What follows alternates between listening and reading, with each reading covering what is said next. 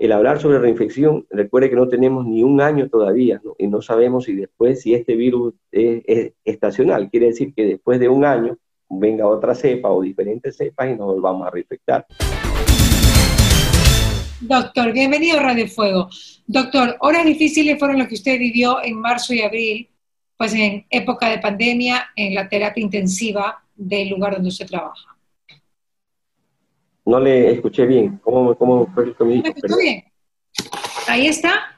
Ajá. Horas difíciles las que usted vivió en marzo y abril, en la pandemia, en terapia intensiva, en el hospital donde usted trabaja.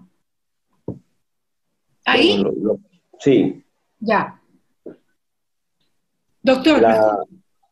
La, pregunta es lo que nosotros vivimos. Lo que usted vivió en marzo y abril.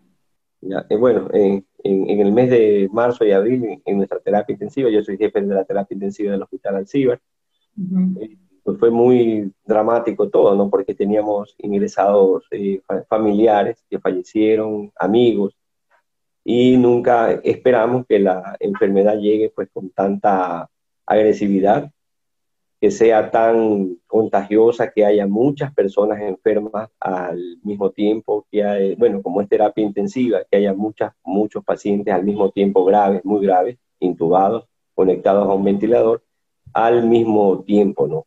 Y, que, y esto pasó prácticamente en todas las, las terapias intensivas, ya sean públicas o privadas, acá en Guayaquil.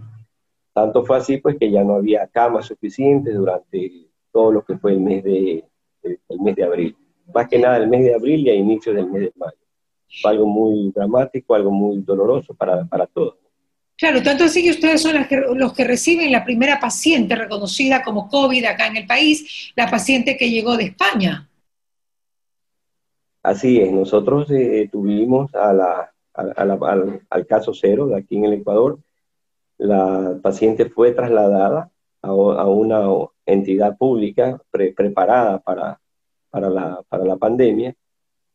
Y, una vez que se completó su diagnóstico, ¿no? una vez que se completó su diagnóstico, la paciente estuvo aproximadamente ocho días con nosotros y de ahí fue, fue trasladada a un hospital público a otra terapia intensiva.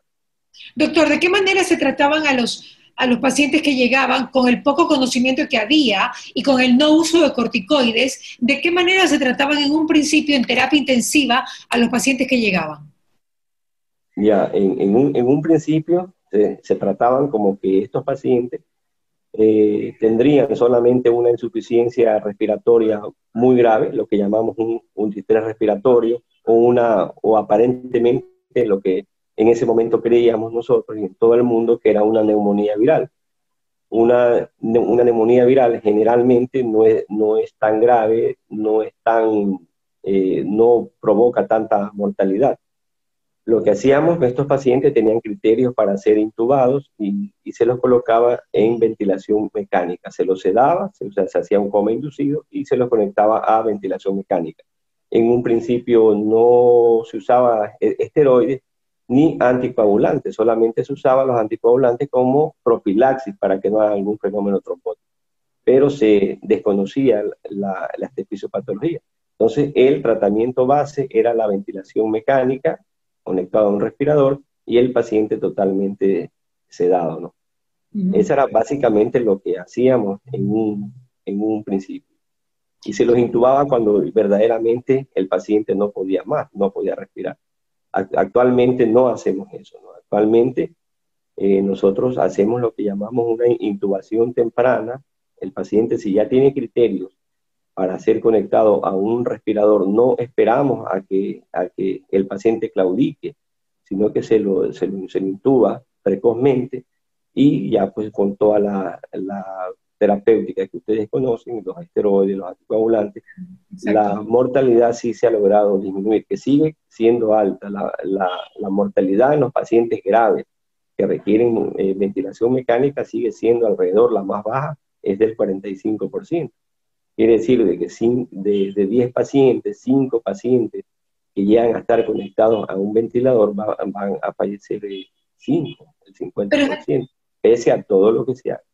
Eso no ha cambiado en ninguna parte del mundo porque son pacientes generalmente con comorbilidades o son pacientes que allá llegan en un estado muy avanzado de su insuficiencia respiratoria. ¿Cuál sería entonces para usted eh, el mejor mecanismo para que la gente no fallezca, para que tenga la enfermedad, pero que no fallezca, que no llegue hasta las últimas consecuencias y no tener este 45% que es altísimo de personas que tienen que ser pues entubadas cuando ya llegan a cuidados intensivos? Bien, eh, bueno, gracias a Dios, eh, esta, es una, esta es una enfermedad que, que la manejan algunos especialistas no tan solo los médicos intensivistas, es una enfermedad que puede ser manejada eh, primaria o mente o definitivamente por un neumólogo, por un infectólogo, por un especialista en medicina interna, por un reumatólogo, por un hematólogo e inicialmente por un médico general que tenga bastante conocimiento sobre esto, ¿no? Claro. Entonces, ¿qué es lo que, qué es lo que deben hacer? Si una paciente o, un paciente eh, sabe Actualmente yo creo que todo el mundo sabe cómo empieza la enfermedad, si el paciente tiene fiebre, tiene malestar, el primer, segundo día, pero al tercer o cuarto día, ese paciente ya empieza con dificultad respiratoria o tiene mucho malestar general, o tiene mucho dolor de cabeza. No, ese paciente debe ir donde un, debe acudir donde un médico, eh, ya sea por telemedicina, como es lo que facilita la, la, la plataforma que nos sponsore un poco, que es Tutoricia, este, deben acudir inmediatamente al médico que más cercano tengan, que lo que tenga ese médico el conocimiento. Como le digo, cualquiera de las cinco o seis eh, especialidades deben ocurrir. No tratarse en casa si el paciente está moderadamente grave. Eso es un error.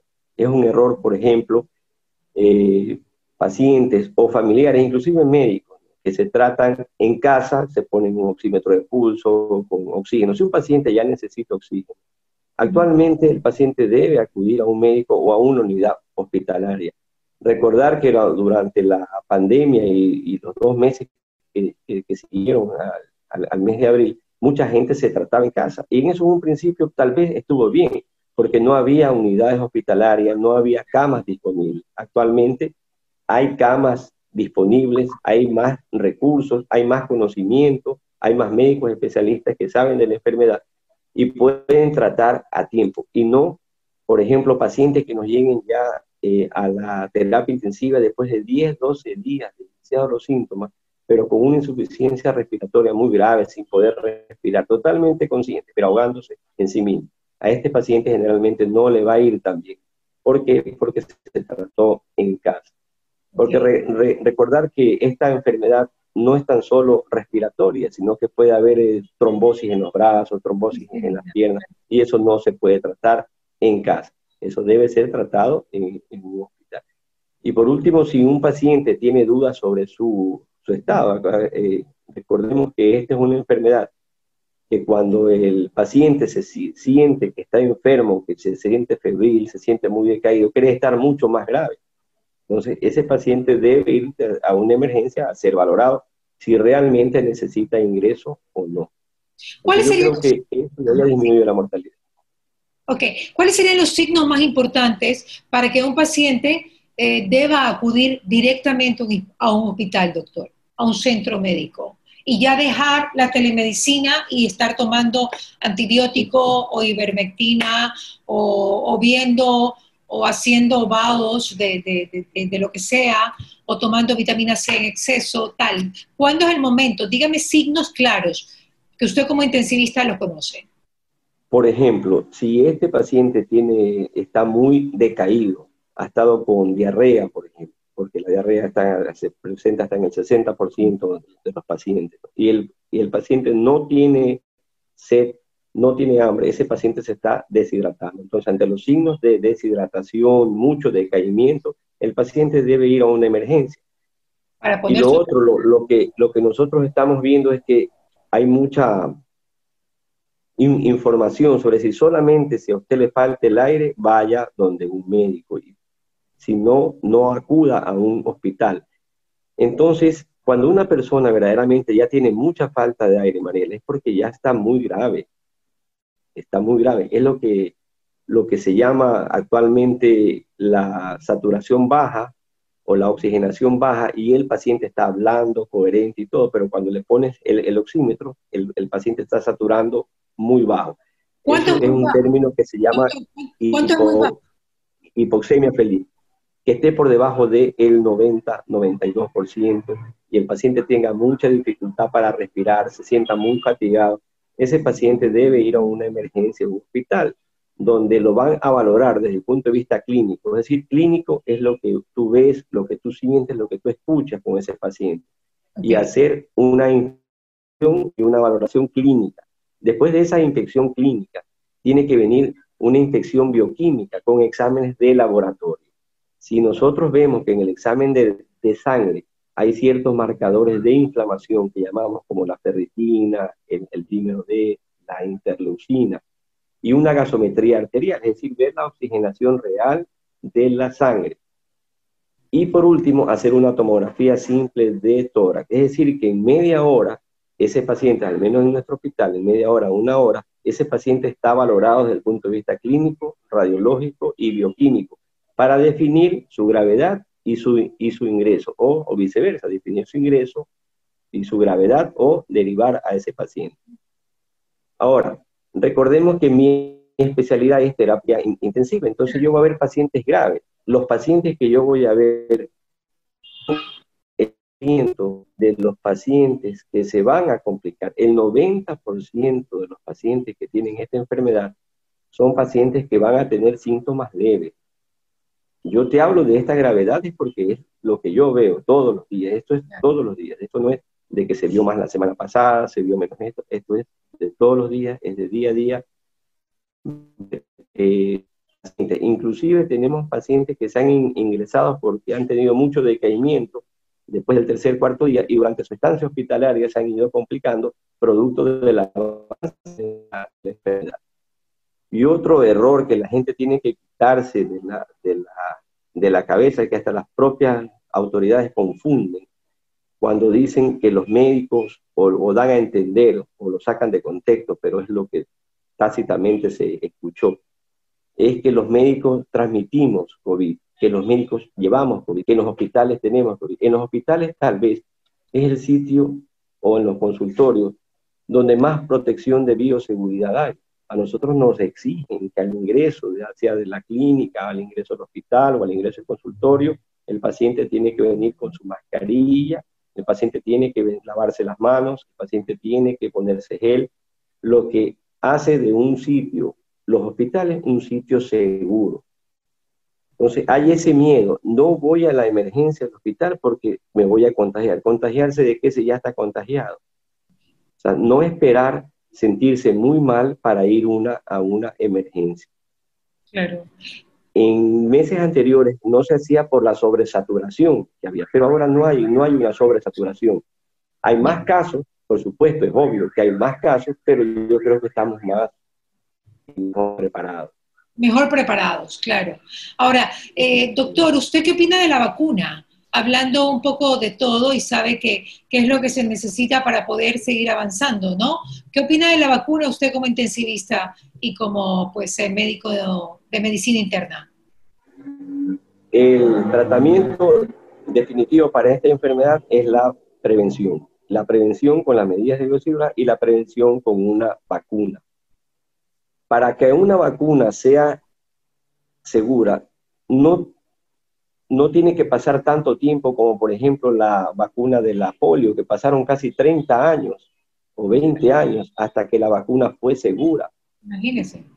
Actualmente disponemos de mucha tecnología y yo estoy convencido que cuando ya tengamos vacuna, esa vacuna va a ser segura, segura de que no nos cause efectos secundarios graves y segura en que pueda prevenir que no nos dé esta enfermedad viral al menos por un año, igual que la vacuna de la influenza, que no es 100% eh, que cubre, pero nos da una inmunidad por una inmunidad segura al menos por un, por un año. Un año, exacto. Yo estoy seguro que si viene la, la vacuna, las personas tienen lo, o tienen la obligación prácticamente de vacunarse, porque esta es una enfermedad muy contagiosa.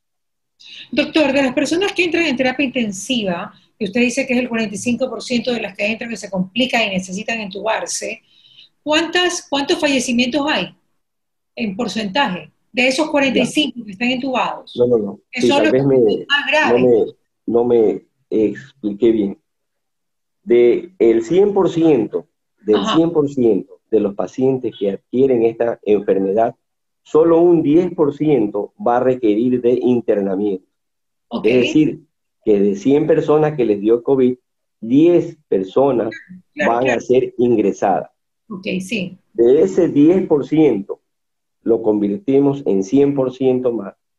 De los pacientes que ingresan a terapia intensiva, de ese porcentaje de los pacientes que ingresan a terapia intensiva y que son intubados, es decir, un, paciente que por su gravedad necesita ser intubado, es porque la enfermedad está muy avanzada y la posibilidad de que ese paciente sobreviva es de un 45 a un 60, es de un, la posibilidad de que el paciente fallezca, perdón, es de un 45 a un 65%. Altísimo, doctor. y en cualquier, es alto. Gracias a Dios, el porcentaje es bajo pero puede ser que el porcentaje sea bajo, Mariela, pero la cantidad de pacientes es alta. No nos olvidemos que en una declaración de una autoridad dijo que la mortalidad es del 2%.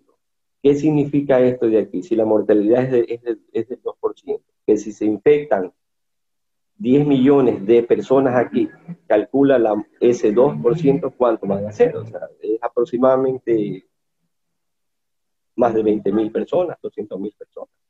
O sea, la mortalidad es baja, es verdad, pero es la mortalidad baja, es la mortalidad global.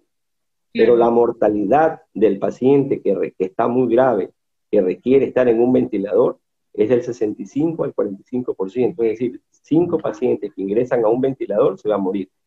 Y esa es otra creencia errónea cuando dicen, por favor, doctor, no lo intube porque si lo intuban, se muere. El paciente, si se lo intuba más tempranamente, tiene más chances de sobrevivir que el que se intuba tardíamente por decisión del paciente o por decisión familiar. El paciente tiene que ser intubado y conectado a un ventilador en el momento que el paciente lo requiera. Y eso generalmente eh, lo dice un médico. No se puede pedir segundas opiniones cuando deciden, ¿sabes qué? Te tengo que intubar porque si no te mueres. Y siempre hay una segunda opinión y una tercera, que son los médicos que están ahí y que van a actuar sobre sobre ese paciente. hay que actuar rápidamente. Si el paciente está grave, necesita intubación, tiene que ser intubado. Así el paciente esté despierto, esté consciente. ok, claro, y yo me imagino que ahora ustedes como médicos hacen juntas médicas, como pasa en el Bernaza, conversando con, los doctores del Bernaza, hay, hay mesas de trabajo para ver cómo va avanzando la pandemia. No creo que ya se trabaje aisladamente una especialidad de la otra, porque todas están concatenadas en este virus, casi todas.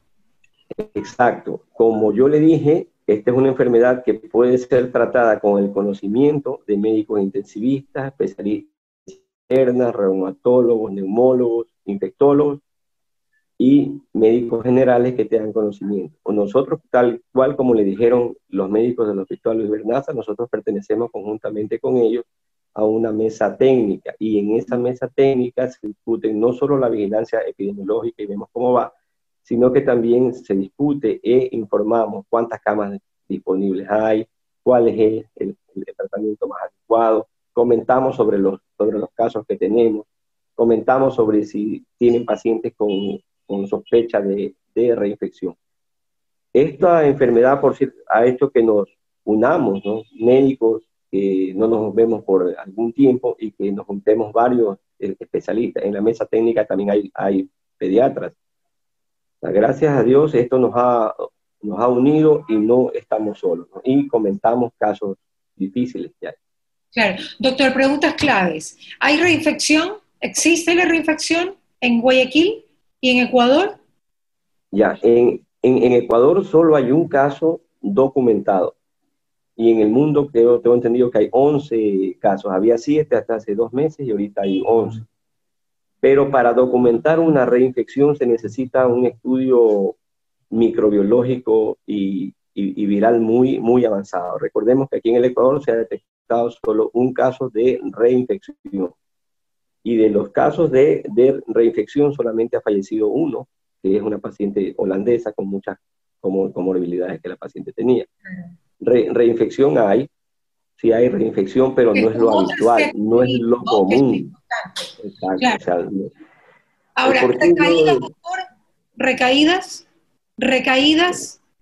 Más que recaídas como tal, es decir, que una persona tenga la infección eh, eh, extendida, lo que vemos son secuelas. Secuelas. Un paciente que ha estado grave puede quedar con debilidad muscular, puede quedar con insuficiencia respiratoria, dependiente, dependiente de oxígeno, que puede ser temporal o puede ser permanente. Eh, puede que se reinfecte con otra bacteria, con otro virus, con la influencia. puede pasar. Pero lo que sí todo el mundo debe estar tranquilo, que si alguien le dio COVID leve, es decir, que le dio fiebre, algo de tos, que estuvo en su casa con, con, decaimiento dos, dos, tres días, ese paciente no va a tener secuelas. La posibilidad de, de, reinfección es muy baja y tiene que tener siempre, así que haya dado COVID, tener sus, el distanciamiento, no reunirse seguidamente con familiares o, amigos, usar la mascarilla en espacios públicos y el lavado de manos y ponerse el gel, que lo carguen ahí. O sea, eso es lo que ha disminuido definitivamente el contagio. El hablar sobre reinfección, recuerde que no tenemos ni un año todavía y no sabemos si después, si este virus es, estacional, quiere decir que después de un año venga otra cepa o diferentes cepas y nos volvamos a reinfectar más grave o más suave, no se sabe. ¿Inmunidad, doctor? La inmunidad, si vemos que desde diciembre acá, eh, cuando una persona le, le, ha dado COVID, deja inmunidad, definitivamente sí deja inmunidad. ¿Por cuánto tiempo? Es lo que no sabemos. Puede ser una inmunidad permanente, como el sarampión, por ejemplo, o una inmunidad temporal, anual, como el, como el virus de la, de la influenza pero no, no, se puede saber. Es muy determinado, por eso es que... ¿Va bajando el nivel de inmunidad de los pacientes?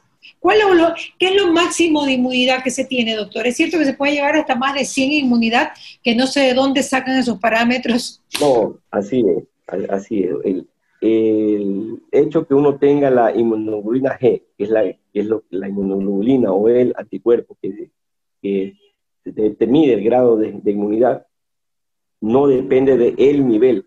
Si yo tengo 40, si tengo 70, si tenga 100. Lo importante es que la enfermedad te dio y que tienes anticuerpos. Ahora, no solamente la defensa del ser humano depende de tener anticuerpos o no, también tenemos células que nos defienden de este virus y que ya nos dio, pero que no se pueden cuantificar. Entonces, a una persona que ya le dio y puede ser que no tenga inmunoglobulina, que es que es poco frecuente, pero sí pasa. Es decir, a mí me dio COVID, me hice el examen, la prueba PCR me salió positiva, el hisopado, pero resulta que no tengo anticuerpos. Eso pasa. Pero la enfermedad me dio y yo tengo defensa contra la enfermedad. Tengo un tipo de defensa que probablemente sea enfermedad celular. Las células me van a defender, pero no tengo anticuerpos medibles. Hay muchos anticuerpos que no se titulan, que, no se Lo importante es que la enfermedad me dio y que me dejó inmunidad. ¿Cuánto tiempo me va a dejar la inmunidad? No lo sabemos. Ok, no se sabe. Ahora, cuando hay gente que te dice yo estoy llena de inmunidad porque tengo 60, no se les hace caso. Eso es como un chip. Así ¿Quiénes están, infectando, ¿Quiénes están infectando ahora, doctor?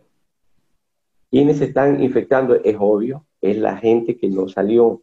Por ejemplo, los adultos que estaban, los adultos mayores, no hablemos de personas mayores de 70 años que los van a visitar, que los va a visitar, ¿quién los va a visitar? La gente que no salía, pero que es económicamente activa. Los hijos que tienen 40, 50 años, que van a sus oficinas, que son abogados, que se celebran su, su, su, cumpleaños y van luego y celebran junto, junto con, con su familiar. Pero no se están infectando los que ya se infectaron en marzo, ¿cierto? No, para nada. Hay por ahí casos anecdóticos que dicen a mí me volvió a dar porque tuve una PCR positiva en el mes de marzo. Es muy difícil porque en el mes de marzo recuerden que había una avalancha de, pacientes muy grande, muy alta, y no había pruebas suficientes. Entonces lo más probable es que, que no le dio, Pero si alguien cree que se reinfectó, esa persona tiene que cuidarse más todavía, porque eso nos da una idea de que el virus vuelve. claro, ¿por, qué una persona que estuvo muy grave en marzo eh, se hace un examen de, sangre la semana pasada y sale otra vez positiva? Ya. Nosotros eh, cuando medimos anticuerpos, medimos dos anticuerpos, la inmunoglobulina M, que te habla de una infección reciente aproximadamente entre 7 días a un mes, y la inmunoglobulina G, que es el anticuerpo que te mide que ya quedó tu organismo con un anticuerpo que probablemente sea inmune. La gente, cuando se hace las pruebas rápidas y dice que sale eh, positiva, lo que está leyendo son cantidades ínfimas de hemoglobina M y cantidades de hemoglobina G. Por eso la mejor forma de saber si uno es positivo o no es haciéndose el hisopado. Las pruebas con anticuerpos se pueden elevar después de un tiempo. Nosotros actualmente en el hospital donde yo estoy, nosotros hacemos antígeno también para, eh, para COVID. Es un poco más económico, es bien sensible y es más... No había escuchado. ¿En qué consiste el antígeno, doctor? Se me quedó para usted. ¿En qué consiste lo del antígeno? también ¿no? Sí, se hace por hisopado también. Es más económico y tiene casi igual, igual sensibilidad y especificidad que hace que medirse la PCR por, por, por el hisopado. Ah, interesante. Nosotros lo estamos haciendo. Usted, luego de que una persona ha tenido COVID, doctor, y llega a su día 14, que en teoría ya debería estar bien, ¿cuál es la prueba que usted recomienda que se haga para que pueda volver al trabajo, para que pueda eh, volver a sus actividades y que pueda ya pues tener una vida más libre, ¿no? Sin tanto encierro. ¿Cuál es la prueba claro, Ya, si, si a una persona le dio COVID, ya sea leve o moderado, y la persona ya está lista para realizar a su trabajo, las de prueba que, que, que debe pedirse, o ya sea la prueba rápida que mide los le mide la forma eh, cualitativa, la hemoglobina G o la, o la M, o la prueba cuantitativa. Yo prefiero la prueba cuantitativa. Es decir, me va a salir positiva la hemoglobina M y la hemoglobina G. Lo más importante es ya no tener síntomas. Ok. Otras personas insisten en la PCR. Recordemos el caso de un deportista de Ronaldo, que no lo dejaron jugar, ¿hasta cuándo no lo dejaron jugar? Hasta que le saliera el PCR negativo. ya. Porque eso te indica que 100% no contagias. Y siempre y cuando hayan pasado más de 14 días. Él ya tenía 21 días y la prueba le seguía saliendo positiva. La prueba sigue saliendo positiva porque la PCR puede detectar material genético del virus muerto y sigue saliendo positiva. Por eso yo insisto que una de las mejores pruebas para una persona que le piden en su trabajo es hacerse la prueba cuantitativa. Es decir, a mí me dio y estas son las pruebas. Ok. Doctor, para finalizar, ¿estamos en una nueva ola en Guayaquil y en el Ecuador? ¿O no? ¿O está todo controlado y usted cree que ya tenemos hasta cierto punto una inmunidad de rebaño con gente que ya se infectó y que ya no pues, se puede infectar otra vez. Ya, para hablar de nueva ola no, ni de rebrote tampoco. Para que sea un rebrote tiene que llegar las cantidades a prácticamente lo mismo que vivimos en marzo y en el mes de abril. Las instituciones llenas, eh, lo, el confinamiento otra vez, las restricciones otra vez, como es ahorita en España, por ejemplo, pero hay nueva ola aquí no hay. Rebrote tampoco. En España y acá no, que nos portamos mejor acá, hubo más infectados acá. Eh, ¿cuál, cuál? Italia está cerrado, Alemania está cerrado, Francia está cerrado, toda Europa está cerrado y resulta que Latinoamérica lo lleva mejor. Ya. Primero, a nosotros, yo, yo creo que sí existe inmunidad de rebaño. Yo creo que está, si ustedes ven dentro de su mismo entorno de amigos o de, familiares, a cuántas personas les ha dado, cuántas personas han fallecido en su entorno, usted ve que hay cierto porcentaje. Entonces yo estoy convencido que sí hay inmunidad de rebaño, al menos en Guayaquil. Dos, que hay aumento de casos, por supuesto. Hay aumento de, de casos, eso es obvio que después del último feriado del mes de, de octubre nosotros tuvimos un, un, aumento de casos. en las entidades públicas, las terapias intensivas se llenaron. Ahorita las, las terapias intensivas siguen llenas, no colapsadas. Eso es otra cosa que la gente mal, malentiende y lo ponen en anuncios en los periódicos de la terapia intensiva llena. Efectivamente, las terapias intensivas públicas están llenas, pero no colapsadas. Lleno quiere decir que tienen más del 70% de su ocupación, producto de que tienen pacientes intubados, pacientes graves, porque ha aumentado el número de casos. Al menos en Guayaquil el número de casos ha aumentado. Después de 15 días, de dentro de estos 15 días, vamos a, ver, a tener un aumento de casos por el feriado, pero nueva ola no. Ahora, ¿por qué no nos confinamos como España, por ejemplo?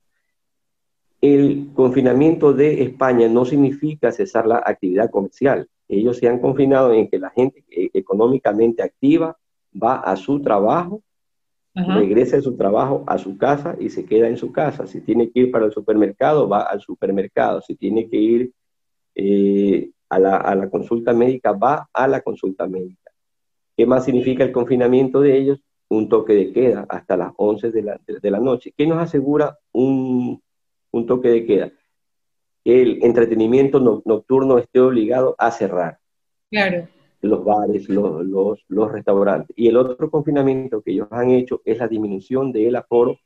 estaba en un 50, ahora está en un 30% de los restaurantes y de los bares, hasta las 11 de la noche.